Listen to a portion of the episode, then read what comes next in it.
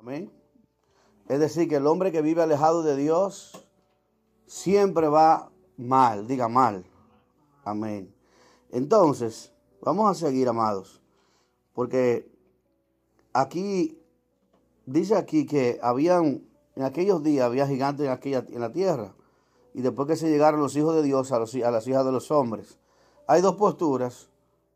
Hay personas que dicen que los hijos de Dios eran personas que creyentes en Dios, que eran personas obedientes a Dios y los hijos de Sem, y que se llegaron a las hijas de los hombres, a las personas que no son creyentes. Pero hay otra postura que la Biblia menciona sobre los hijos de Dios y dice que los hijos de Dios estaban representando ángeles que en ese tiempo estaban asignados a la tierra y tuvieron relaciones con hijas de los hombres y de ahí nacieron seres sobrenaturales, entre los cuales vinieron, crecieron gigantes, rebeldes, desobedientes, y dice que de ahí se formó una rebelión que luego más adelante nosotros conocemos lo que le llamaron luego la Torre de Babel.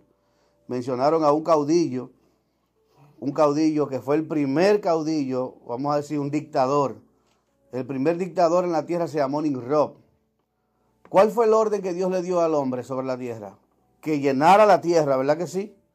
Que se multiplicara. Mas, sin embargo, este hombre no quería que la, que la gente se, se fuera, sino que quería hacer un reino quería hacer un reino en un solo lugar. Y de tal manera, mis amados, que crearon una ciudad llamada Babel. Y esa ciudad hicieron una torre gigantesca que tú y yo todos conocemos la historia, ¿verdad? Que ellos decían, vamos a hacer esta, esta ciudad donde va a llegar al cielo. ¿Y cuál era el propósito de que llegara al cielo? El propósito de que llegara al cielo, ¿verdad? Todo eso trasciende de, después de lo que nosotros conocemos como el diluvio, ¿verdad? ¿Se acuerda que como la maldad de los hombres se multiplicó? Pero este no es el punto. Estamos hablando sobre la maldad de los hombres, cómo la maldad se multiplicaba y los hombres se iban apartando de, apartando de Dios cada vez más. Bendito sea el Señor. Dice, mientras eso pasaba, en el mundo había un nuevo gobierno, una nueva autoridad y potestad, un nuevo príncipe en este mundo. Y estamos hablando desde que Dios le entrega a Adán todos los reinos de la tierra. Cuando Adán peca y falla, la Biblia dice que este hombre es, ya pierde toda la autoridad y todo lo que Dios le había entregado, lo había perdido, lo pierde por causa del pecado. Y la Biblia dice que el que, como leíamos anterior en una de las citas, que el que peca es esclavo del pecado, ¿verdad que sí? ¿Cuántos estaban esclavos del pecado antes? Nadie podía liberarse del pecado. Nadie puede liberarse solo del pecado. Tiene Cristo que liberarlo del pecado. Nadie puede apartarse del pecado. Es Cristo quien te rompe, rompe la cadena del pecado para que tú y yo podamos poder ser verdaderamente libres. Por eso dice la Biblia, si el Hijo del Hombre os libertare, seréis verdaderamente libres. Amén. Porque la verdadera libertad está en Cristo. Entonces, vemos, amado, que Dios, cuando ve que el hombre se va apartando de, su presencia, escoge a un hombre que se llama Noé. ¿Verdad? Este hombre tuvo tres hijos, era un hombre justo, dice la Biblia. Oiga bien, y todos conocemos la historia, Dios le habla a este hombre y le dice, mira, hazme un arca, ¿verdad? Haz un arca para ti y yo te voy a decir lo que tú vas a hacer. Dios sabía que el mundo no lo iba a recibir. Pero aun cuando el mundo no lo va a recibir, Dios es tan misericordioso que le dice a Noé que les habla al mundo, que les hable a aquellos que no conocen de Jesús, que no conocen de Dios. En aquel tiempo Jesús no existía. No estaba lo que conocemos hoy como Jesús, pero de Dios. ¿Qué sucedía, hermanos? Que mientras la él iba, iba formando el arca, él iba trabajando en el arca y metiendo los animales. Dice la Biblia que solo, solo ocho personas entraron al arca. Estaba Noé, su esposa y sus tres hijos con sus hijas. Es decir, que de la tierra Dios decide el fin de todo ser viviente y decide salvar a la casa de Noé. ¿Por qué estamos hablando de esto, hermano? Porque había una razón específica por la cual Dios quería restablecer lo que se había perdido. ¿Y qué se había perdido? Dios le había entregado al hombre toda la autoridad de la tierra. Le dijo, tú te enseñorearás de todas las cosas, de los peces, de los árboles, de los animales del campo. Tú serás el Señor de todas esas cosas. Pero inmediatamente el diablo tentó al hombre y el hombre peca. La Biblia dice, hermanos, escuche bien, que Satanás les roba la autoridad al hombre y les roba lo que Dios le había dado al hombre por medio del pecado, porque el hombre por causa del pecado pierde la divinidad y pierde esa relación con Dios. Pero Dios entonces en su misericordia quiere una vez más salvar al hombre porque Dios, Dios decidió traer una nueva simiente, un nuevo hombre que naciera y que viviera con el propósito de restaurar al mundo que estaba perdido. Y viene y escoge a Noé con su familia. Dice, ocho personas entraron en el arca y fueron salvas. Pero escuche bien, hermanos. Dice, pero vemos que Satanás no duerme. Y al parecer, el hijo de Noé, Cam, uno de los hijos, estaba contaminado interiormente. Amén. Ese joven llamado Cam estaba muy contaminado. Bendito sea el Señor. Y más adelante este hombre peca contra su padre al ver la desnudez de su padre. Bendito sea el Señor. Vuelvo y lo digo. Dentro de lo que es la palabra de Dios, hay una manera bíblica como Dios nos muestra lo que cada palabra. Hay una manera bíblica como se, se interpreta la Biblia a sí misma y hay una manera literal. La Biblia dice que Noé tomó y se embriagó ese día y al embriagarse dice que perdió el juicio. No sabía lo que estaba sucediendo con él. Y dice la Biblia que entonces uno de sus hijos, llamado Cam, vio la desnudez de su padre. Para muchos, literalmente, es ver la desnudez de su padre. Lo vio desnudo. Hay dos formas de verla, de una manera literal pero hay otra manera de ver la Biblia. Y es de la manera como la misma Biblia se describe a sí misma. Vamos a buscar Génesis capítulo 9, versículo 22. Bendito Dios.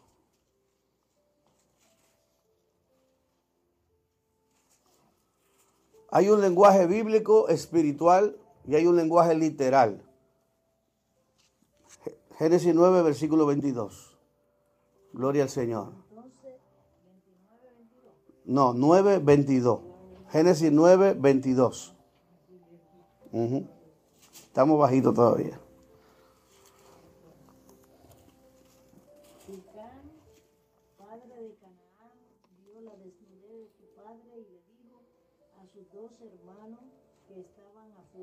Ajá, deténgase ahí. Él fue y le dijo que su padre estaba desnudo, ¿verdad? Vio la desnudez de su padre. Diga, vio la desnudez de su padre literalmente, podemos decir, lo vio desnudo. Pero voy a, voy a decirle algo. La maldición que Noé le, envía a, su, a, la descendencia de ese, de ese muchacho, de ese hijo, es algo demasiado grande para que solamente sea el hecho de verlo desnudo. Y en el versículo más adelante, versículo 23, puede leerlo, hermana, hermana. Ajá. Entonces Zen y Jafet tomaron la ropa y la pusieron sobre su propio hombro. Y andando hacia atrás, o sea, al revés, cubrieron la desnudez de su padre, teniendo vuelto los rostros. Y así no vieron la desnudez de su padre. Amén. despertó Noé de su embriaguez y supo lo que le había hecho su hijo más joven. Ok. Y dijo, maldito sea Canaán, maldito sea siervo de siervo será y su, y su hermano. Amén. Oiga bien, hermano, esa, esa razón de, de él ver a Noé desnudo, literal, lo vamos a decir así, le costó una maldición sobre toda su descendencia. Pero vamos a Levítico capítulo 18. No, no. Ujú. Eso es tan natural que yo lo viví en el hospital. Los médicos, médicos, Ujú. no le gustan ver a su, a su papá ni a su mamá desnudos. Mire qué cosa. Y ellos mismos le dicen a, a los colegas, ve, examínalo tú. Sí, No Sí, así en es. ¿Qué consiste eso de, de tanto tiempo que sucedió? de respeto. Vamos a Levítico 18, por favor, versículos 5 al 8. Porque la Biblia, como le digo, hay una manera de verlo literal, pero hay otra forma de verla de manera como la misma Biblia lo explica. Y vamos a ver lo que dice, yo creo que todos tengan su Biblia, en Levítico 18, 5 al 8. Bendito Dios. Levítico 18, del 5 al 8.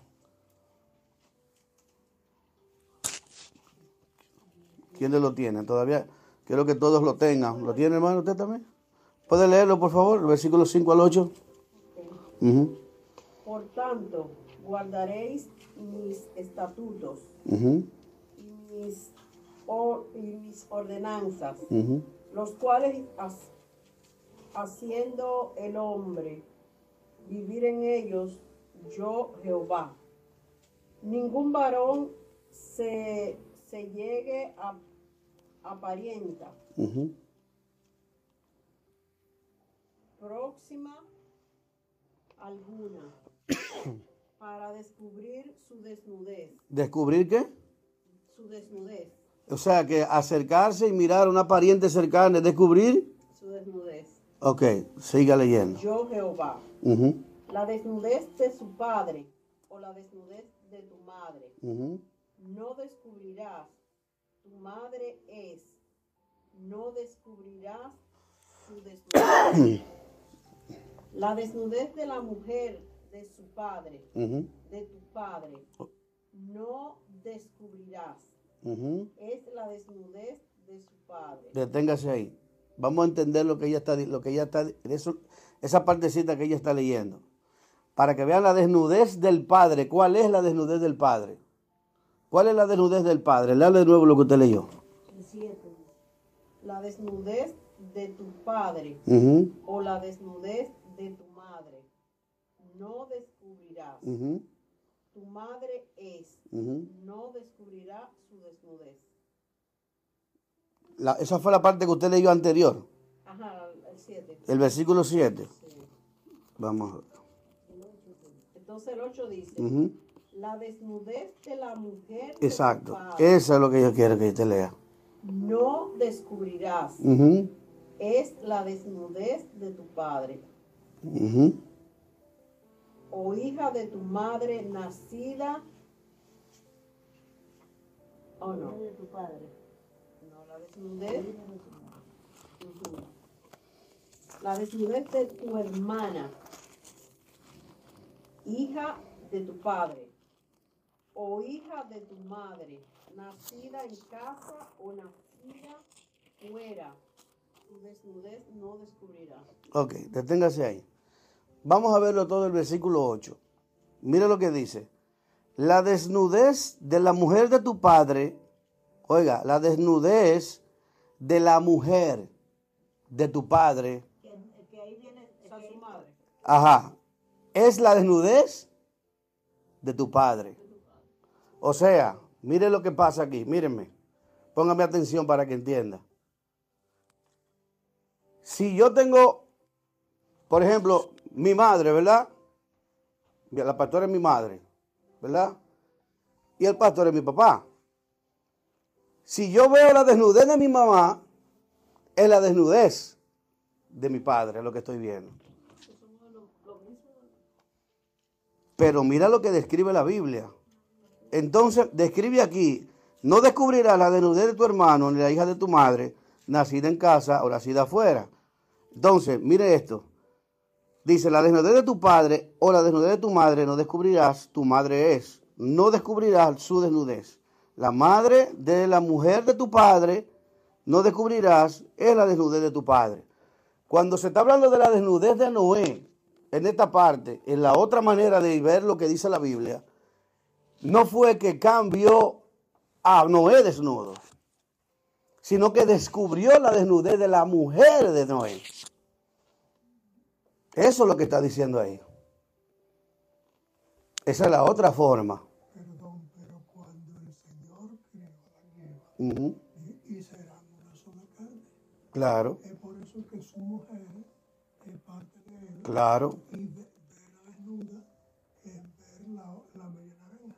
Claro que sí. O sea que no estoy en contra de lo que usted Ujú, pero la otra parte está primero que esa.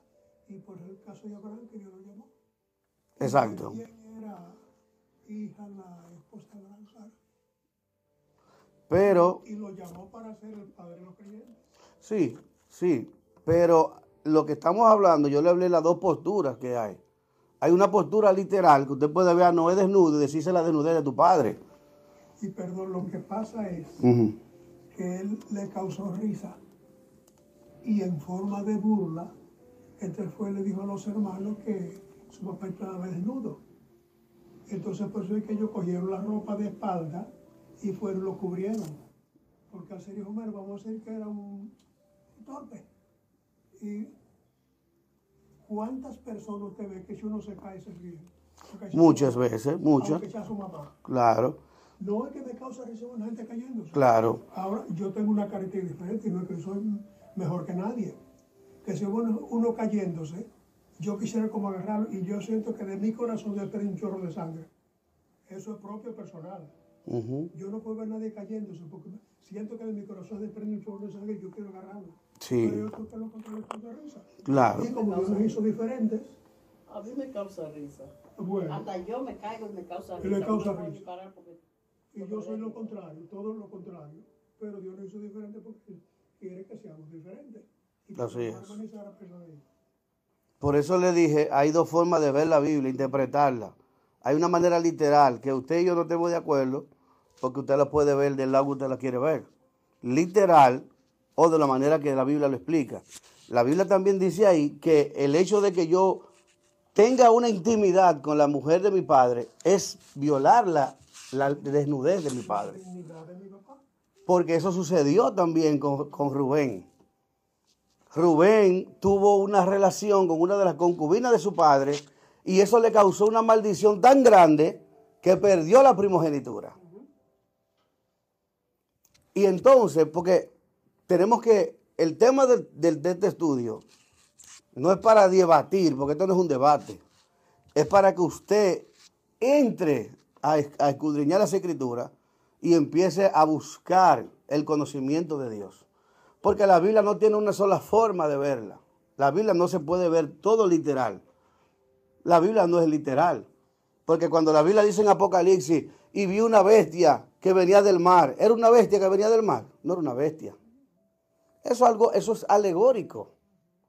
Entonces no podemos ver literalmente que una bestia tenía siete cuernos cuando Daniel explica qué significan cada uno de los cuernos. Y que, y que la bestia que menciona la Biblia no es un hombre. La bestia que menciona la Biblia es un, es un gobierno. Pero mucha gente dice la bestia. Como, y, incluso yo he visto gente que ha hecho hasta video y pone una bestia, literal, un- un animal, una bestia, un dragón, una especie de dragón. La bestia no va a ser un hombre, es un gobierno. Porque cuando Daniel ve la visión, dice, ve diferentes bestias. El gobierno babilónico era una bestia. No era una bestia, era un gobierno. Así como el de Persia, así como los griegos. ¿Y cómo la describió Daniel las bestias? Como bestias. Pero entonces, por eso la Biblia no se puede ver literal. La Biblia hay que estudiarla porque hay un lenguaje bíblico y hay un lenguaje literal de las cosas. Por eso decíamos esas cosas. No podemos quedarnos varados en un solo en un tema o una cosa que no tenga ningún tipo de, de avance. Pero mire, mire, mire, la, mire la parte importante de esto. Dice la descendencia de este, mire bien, la tierra se llenó de los descendientes de los tres hijos de Noé. La descendencia de este, que de este, escogió a la simiente de Zen. Por eso el antisemitismo contra los descendientes de Zen, ¿verdad? Por esta razón, Dios le quitó las tierras a los descendientes de Canaán. De ahí viene todo el conflicto. Y si vemos cómo se multiplicaron los hijos de Canaán, eran hombres perversos y el diablo se había infiltrado su simiente diabólica por medio de Can y por los pecados sexuales que había y la perversión. ¿Cómo era la gente de Canaán? Pervertidos sexuales. Ahora, ¿de dónde viene? De la descendencia de Abraham y Setura. Ahí fue que se multiplicaron. Y de la descendencia de el hijo de Abraham también con la egipcia. Claro, Una parte de Egipto, que es claro. Amén. y Cam también, Claro, y la otra parte. Entonces se mezcló claro que sí. el grupo. Amén. Por eso es, por ejemplo, que cuando usted mira y lee la Biblia los hijos de Abraham, Abraham tuvo muchísimos hijos. Abraham no tuvo solamente a Isaac. Abraham tuvo muchísimos. Ocho hijos. Y de ellos se multiplicaron. Y cada uno reclama ser hijo de Abraham. Los árabes y los egipcios son hijos de Abraham, descienden de ahí. Porque de ahí nació y se multiplicaron a todas las naciones y se expandieron en pueblos, ¿verdad? Y se fueron expandiendo. Y lo gracioso es que hay promesa de Dios para ellos. Porque dice que vendrá bendito el pueblo mío, Egipto. Así es. El árabe la obra en mi mano e Israel me heredad. Y, sí, y Israel por más será tercero con Egipto y Asiria Así es. para bendición de la tierra. Hay un plan definido proféticamente para los tres grupos. Así es. Dios usó a Egipto en varias ocasiones para, para eso. Usó a Egipto para sustentar el pueblo allá 400 años, aunque después el diablo quiso cambiar los planes, pero volvió Dios y lo cambió otra vez. Claro. Dígame, hermana Milagros. Claro, en el capítulo 20 de Levítico, del 17 en adelante, habla sobre, sobre, la, sobre la desnudez de, de diferentes formas. Cada vez que yo leo un trozo de la Biblia del Antiguo Testamento y analizo cómo era la vida en esos tiempos, más importancia le doy yo a la muerte de Jesucristo. Porque no era fácil vivir en, en- en ese tiempo. ¿eh? Entonces, hago un paréntesis entre nosotros mismos. Que si nosotros hubiésemos vivido en aquellos tiempos, ninguno de nosotros fuéramos evangélicos. No, no, porque no era fácil. Porque si eh, con la gracia que tenemos en Jesucristo somos tan ñoños y tan desleales a Dios, porque queremos someter a Dios a nosotros, no, no nosotros a Dios. Entonces analizo aquellos tiempos bíblicos tan difíciles que eran vivir y llevar a cabo todas esas cosas, ¿entiendes? Haciendo una comparación en estos tiempos, wow. Esa comparación, Más mire, de déjeme decirle que esa comparación es igual. La iglesia del Señor, al igual que el pueblo de Israel, es igual de rebelde, igual de contumaz. Todo lo que sucedía en el pueblo de Israel sucede en la iglesia. No, lo que pasa es que nosotros lo vemos así, pero la iglesia, la iglesia del Señor tiene demasiada situación interna, porque la iglesia de Cristo es la iglesia universal de Dios. Donde quiera hay problemas. Usted va a ver en todas las iglesias, en todas las congregaciones, todos los grupitos de hermanos que nos reunimos en el mundo entero, hay problemas en todo. No lo hay, no hay, no hay, Uno, déjelo crecer juntos. no hay forma. Israel tenía su cizaña, siempre lo tuvo. No, no, no, hermana. Hermana, la- todo. Todo eso. Toda esa gente. Todo eso, todo eso es una simbología. Dentro de la iglesia están esos jebuseos, están toda esa gente. Dentro de la iglesia están todos metidos ahí, todos los eteos, los cananeos, todo eso. Hoy día, aquí en Estados Unidos, Ujú. hay iglesias donde no es el pastor quien manda, No, es la junta. la junta Si no directiva. se junta, pagamos otro pastor. Claro, Entonces, vale la pena decir, no Jehová es mi pastor, el dinero es mi pastor. Claro. Porque si con el dinero yo quito el pastor y lo pongo a mi antojo. Hay concilios, hay concilios que son lo que, lo que ellos eligen, incluso cuando tienen un ejemplo, como dice el pastor, aquí vamos a decir un hermano, una junta directiva que es la que gobierna, viene un pastor, y el pastor no, no le cae bien a la congregación, no dura un año, al año lo cambian. De una vez dicen, no, que este pastor no está esto, aquello, y lo cambian. Ujú. Ya, yo fui a un día, me, me invitaron un día a una iglesia que tampoco, por ahí. Ujú, Y, y ese, ese día era pa- pa- para elegir. ujú. Y yo estaba como enemigo. ya. sí, como. Chocando. Es así. Buscando, y yo creo que ah.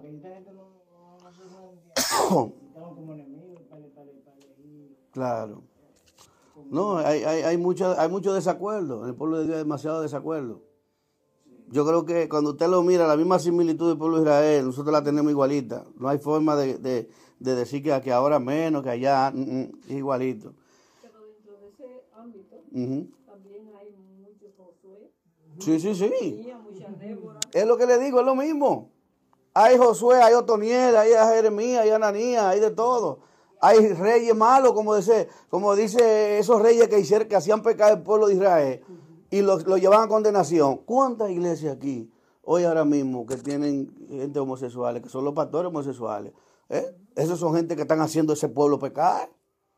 Esos son esos, esos, esos reyes malos que, que Saúl y todo ese tipo de gente que hacían cosas que no eran de Dios. ¿Mm? ¿Cuántos de esos reyes en Israel no, no, no, no desviaron al pueblo?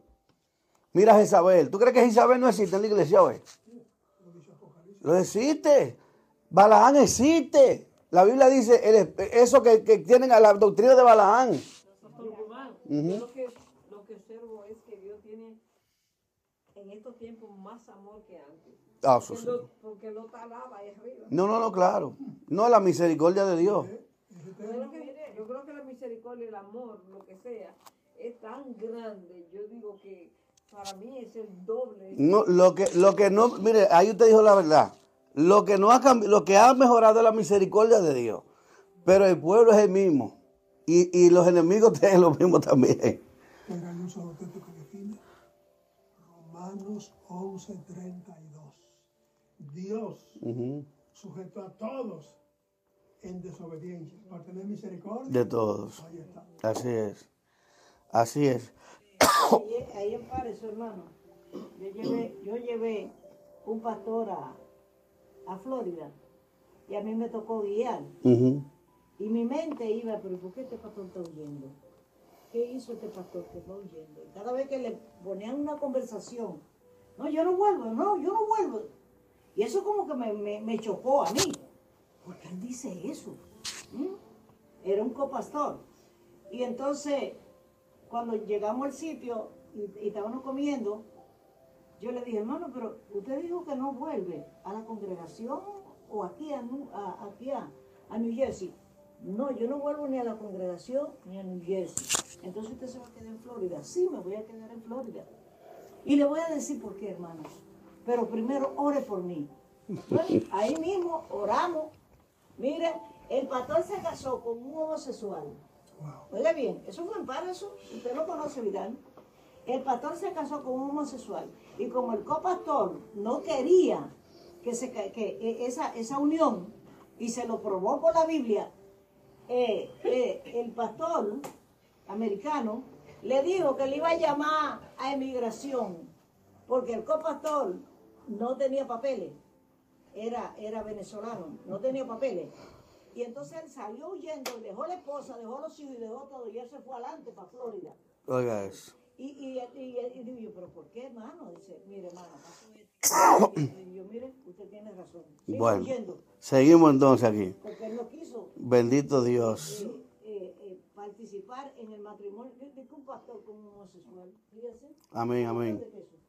¿De? Bendito Dios. Dice también, dice de la descendencia de Sem viene el patriarca Abraham, ¿verdad? De la cual Dios llama e invita a salir de la casa de su padre, que eran idólatras, para hacerle él una gran nación y hacer un pueblo para sí, del cual nacería la simiente divina que reinaría para siempre. Pero Dios en su infinita sabiduría escondió este misterio de los sabios de este mundo para traer eterna redención. Génesis capítulo 15, versículo 13 al 14. Génesis 15, del 13 al 14.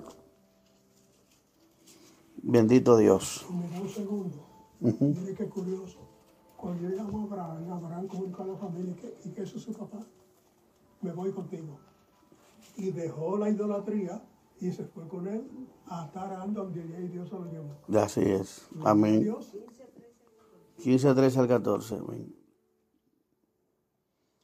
Cuando se hubiere limpiado de su flujo, el Génesis 15. De 13 al 14.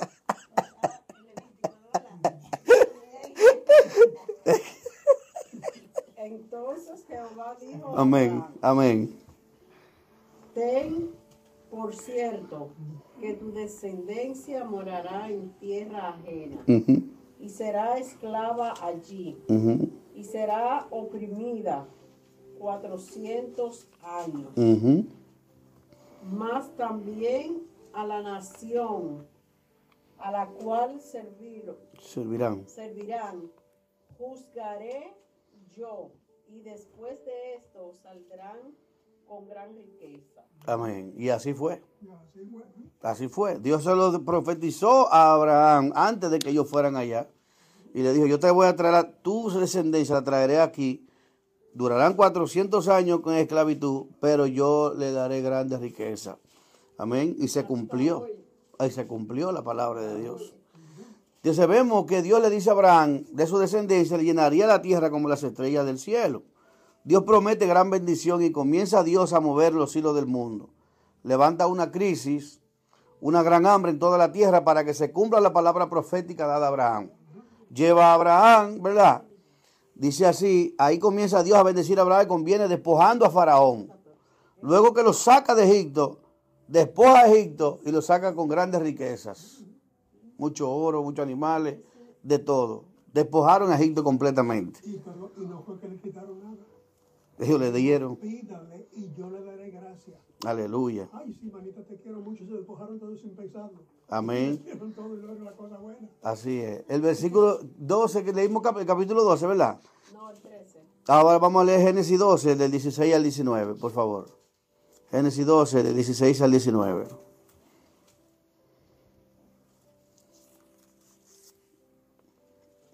Léalo ahora. e hizo bien a Abraham Ujú, por causa de ella. Y él tuvo oveja, vaca, asno, siervo, criada, asno, camellos. Más Jehová hirió a Faraón y a su casa con grandes plagas por causa de Sarai, mujer de Abraham. Entonces Faraón llamó a Abraham y le dijo, ¿qué es esto que has hecho conmigo? Ujú. ¿Por, por, por qué no me declaraste que era tu mujer? ¿Por qué dijiste? Es mi hermana"? Poniéndome en ocasión de tomarla para mí por mujer. Ahora pues, he aquí tu mujer, tómala y vete. Amén. Esa fue la primera parte donde Dios comienza a bendecir a Abraham. Primero lo envía allá porque había una gran hambre y hace, ¿verdad? La belleza de Saraí, se enamora Faraón y empieza a darle muchísimos regalos a, a- a- a Abraham. De todo le dio, coge esto, coge aquello y esto y esto. Entonces después Dios le abre en la noche y le dice, esa mujer es casada. no la toque. Dios hace que entonces este hombre lo eche, pero ya lo echó con riqueza. Lo echó con muchas cosas, ¿verdad? Entonces ahí Dios comienza, ahí es el primer paso donde Dios comienza a bendecir a Abraham. Dios cumplió la promesa. Él nos da sus promesas. ¿Cuántos saben eso, verdad? Para nosotros, para que nosotros sepamos que estamos en el camino correcto. Y según se van cumpliendo sus promesas, paso a paso, nos vamos dando cuenta que Dios está cumpliendo lo que nos ha dicho. Amén. Entonces, miren esto. Jacob tuvo 12 hijos de cuatro esposas o de cuatro mujeres, ¿verdad? Vamos a decirlo así. No eran todas esposas, eran dos esposas y las otras eran concubinas. De la primera esposa, oiga bien, que le nacieron de Lea, la esposa que le dieron en cuando el, el Labán, ¿verdad? Le dio a Lea primero, después de los siete años, después le dijo, no, trabajame siete más por Raquel. Esas fueron las dos esposas, Lea y Raquel. Bilha, que era una de las, o que era una concubina y sierva de Lea. ¿Qué sucede? Que en aquellos tiempos las siervas, cada esposa tenía una sierva. En ese tiempo las siervas comenzaban, ellos le daban, mira, llegate a mi, esposa, a mi sierva. Porque las siervas no tenían, eran como una propiedad de la señora. No tenía derecho. Aún los hijos de la sierva eran hijos considerados hijos de la ama. No tenían derecho, no tenía vida. Por eso desde hace muchos años hay muchas mujeres feministas que están luchando por los derechos de la mujer. Pues en aquel tiempo las siervas no tenían derecho, ni los siervos. Pero miren este caso.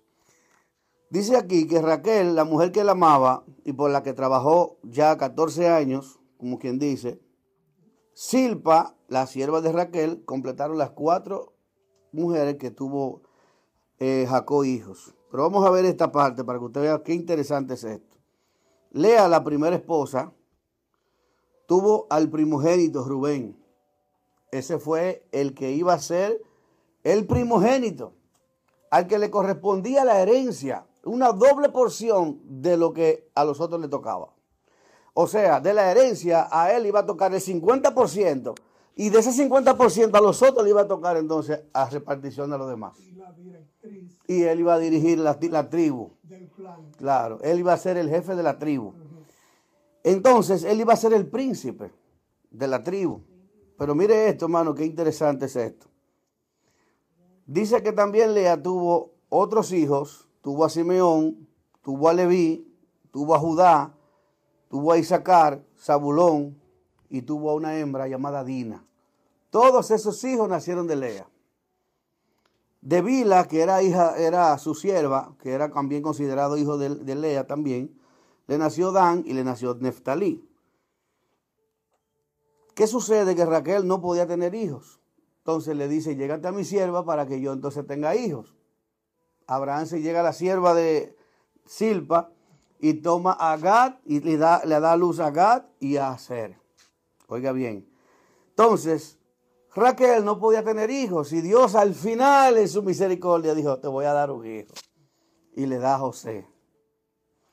Luego entonces ella vuelve y le dice, ten misericordia de tu sierva y vuelve y le da a otro muchachito que le llamó Benjamín, que al final terminó con su vida porque murió del parto la mamá, ¿verdad? Lo que llamaban Benoni, cuando ella declaró lo último que dijo, eres el hijo de mi dolor, o sea, tu nacimiento me causó la muerte. Pero sin embargo, Dios es tan maravilloso que le cambia el nombre y le pone Benjamín. Amén. Usted sabe que Dios nos, llama, nos cambia el nombre a nosotros, ¿verdad que sí? A cada uno Dios nos cambia el nombre, nos, nos hace una nueva criatura, nos cambia y nos llama a ser alguien diferente en la vida. Amén. Dígame, pastor. Una cosa curiosa. Ujú, Entonces, de las doce tribus, ujú. hay seis que no eran de la familia. Porque ahí están dos de una criada, dos de otra, y los dos de José con la egipcia. Entonces forman seis tribus de la descendencia. Así es. Y seis tribus de la no para que vean que Dios es dueño de gentiles igual que de los demás. Amén. Vamos a ir para que ustedes vean esta parte importante. Dice Rubén, siendo el primogénito por orden de nacimiento, pierde su primogenitura por el pecado de incesto, al acostarse con Bila, la concubina de su padre. Él hizo lo que, lo que ella ahorita, o sea, descubrió la desnudez de su padre. Se llegó y tuvo relaciones con esa, con Bilá, ¿verdad? Al hacerlo, inmediatamente él pierde la primogenitura y lo vemos en Génesis 49, versículos 3 y 4. Bendito sea el Señor. Génesis 49, versículos 3 y 4. Usted lo va buscando, yo lo voy a ir leyendo para que avancemos. Dice Rubén, tú eres mi primogénito, mi fortaleza, el principio de mi vigor, principal en dignidad, principal en poder, impetuoso como las aguas, pero oiga lo que viene, no serás el principal. Por cuanto subiste al lecho de tu padre, entonces te envileciste subiendo a mi estrado. O sea, él tuvo relaciones con la sierva de su padre. ¿Y qué le causó eso? Perdió la primogenitura, perdió ser el príncipe y ser el, el reconocido dentro de la heredad. O sea, el principal de todo. Ahora, ¿quién le tocó? Vamos a verlo más adelante. Vamos a verlo. Entonces, oiga bien, la primogenitura pasó a ser de José. Y usted podrá decir, ¿por qué de José? Bueno, porque era el próximo, la Biblia decía que el primogénito tenía que ser el varón, primer varón que abriera matriz. Y como él, Rubén, era el primer varón que abrió matriz desde Lea, entonces al perder la primogenitura pasa a la segunda esposa, que es la que tiene el primogénito varón que abre matriz. ¿Y quién fue? José. ¿Mm? Por Raquel. Es que Dios sabe. En los misterios de Dios está eso ahí. Entonces escuche bien. Bendito sea el Señor. La primogenitura pasó a ser de José, al igual que cuando estaba, eh, le pertenecía a Saúl y pasa de ser de Saúl, pasa de ser a Jacob. Pero no solamente eso, eso sigue, se sigue dando. ¿Y por qué? Porque Dios siempre rompe los, los parámetros. ¿eh? De los hijos de José tenía a Manasés y tenía al otro, a, a Efraín. Y entonces vuelve otra vez y se cumple la misma palabra, que el menor sirve al mayor. El mayor sirve al menor, perdón. En cuanto a esa primogenitura, dice, Efraín es mi primogénito. Sí. Y de ahí es que nace el reinado del norte, cuando se dividieron. Sí. Pero lo más curioso es lo otro, que dice de David que es el número, ¿cuánto? Porque que pierden la primogenitura. Pero de David dice, yo lo pondré por primogénito, pero no el primero. Claro. es que la primogenitura, así como va pasando, los otros lo van perdiendo. Y esa, esa primogenitura entonces sigue pasando de lugar a lugar. De, ese derecho lo va perdiendo y el otro va tomando el derecho. Y vamos a ver esto, escuche bien. Eh, ok. Génesis 37, 1 y 2 dice, habitó Jacob en la tierra donde había morado su padre, en la tierra de Canaán. Esta es la historia de la familia de Jacob. José, siendo de 17 años, apacentaba las ovejas con sus hermanos, y el joven estaba con los hijos de Bila y con los hijos de Silpa, mujeres de su padre, e informaba a José a su padre la mala fama de ellos. Escuche bien. Ahora voy a leerle mi comentario, lo que escribí. Jacob le enseñó algo muy importante a José. ¿Y qué? Todos sabemos, como dice el pastor ahorita, que la mujer que la amaba era Raquel. Por lo tanto, cuando José nace, se convierte como en el favorito de, su, de, todos sus hijos. Y comienza, escuche bien, Dios a revelarle cosas al niño. Y según Dios le va revelando cosas al niño, sacó que es un hombre de Dios, que sabe lo que está pasando, se está dando cuenta que entre sus hijos hay uno que ha sido elegido por Dios, que fue Dios que lo eligió. Por lo tanto, entonces este hombre comienza y dice, déjame dedicarme a este, déjame apoyar a este, y déjame, déjame esforzarme por este. Y comenzó a enseñarle a leer y a escribir. Oiga, y a dedicarle muchísimo tiempo. ¿Qué sucede? Que esa distinción cae mal entre los hermanos. Porque los hermanos dicen, pero ¿por qué nosotros tenemos que hacer trabajo duro mientras este está en la casa aprendiendo a leer y a escribir? Escuche, bendito sea el Señor. Escuche esto. La túnica de colores le daba una distinción y un señalamiento de ser el elegido o primogénito de entre sus hermanos. Escuche bien. Pero Dios en su misericordia siempre hace lo que quiere. Por eso escondió y encerró todo esto en misterios no revelados para lograr su propósito. Oiga bien, hermano. Es increíble que este muchacho, cuando empieza a tener sueños, que mira que el sol y la luna se inclinan hacia él y hacia estrellas. Los hermanos también que son, que están acostumbrados, porque los hebreos están acostumbrados a, a oír sueños, a oír interpretaciones, están acostumbrados.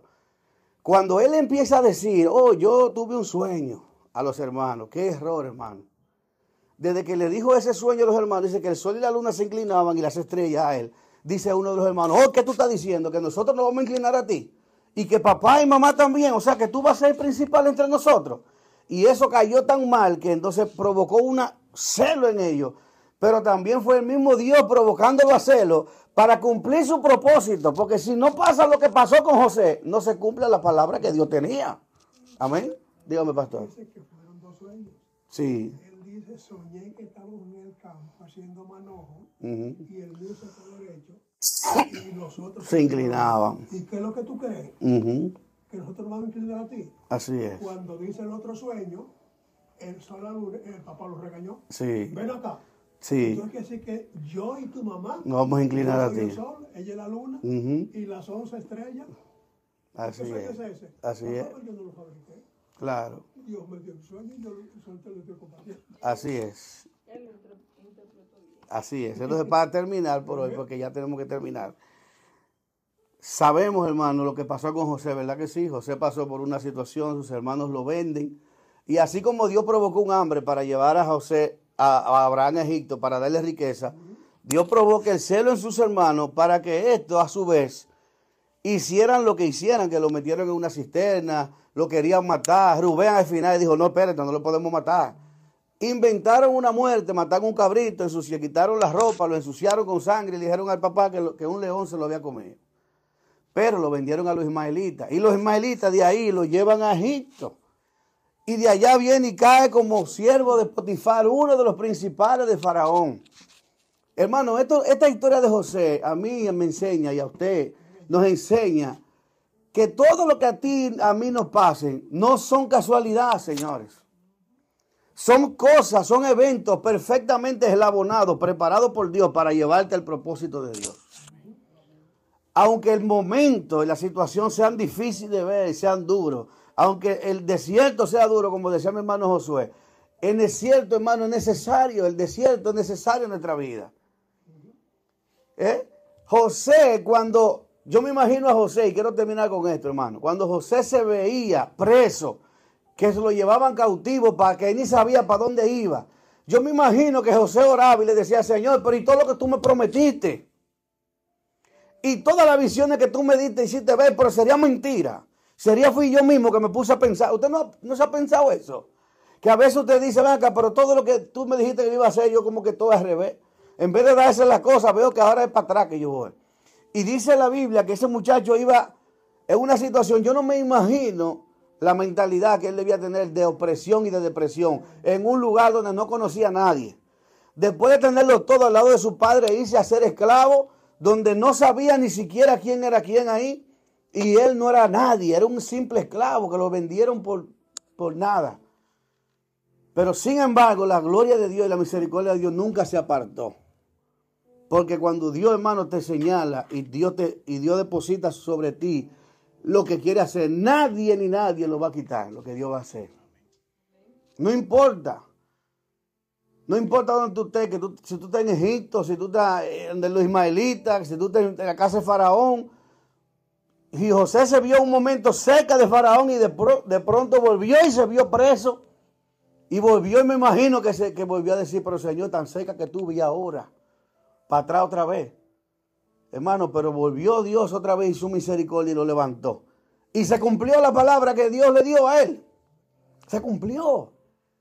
El sol y la luna y las estrellas se inclinaron ante él. El día que llegaron a Egipto, tuvieron que decirle, sí, señor faraón. Era el único por encima de era faraón, hermano. Sefanás Panea. ¿eh? la luna, la luna no se inclinó porque murió.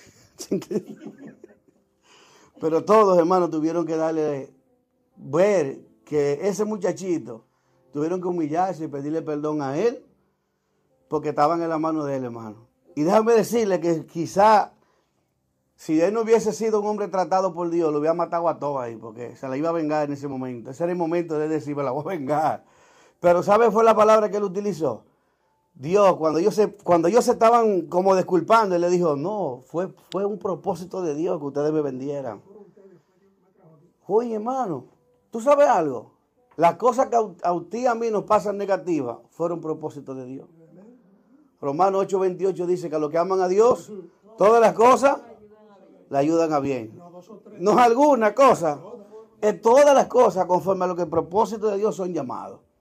Es decir que lo que tú estés viviendo, aún la enfermedad que tú estás viviendo, aún el problema de salud económico, de cualquier manera que tú y yo estemos viviendo, es parte del propósito de Dios. Amén. Así que vamos a cerrar nuestros ojos.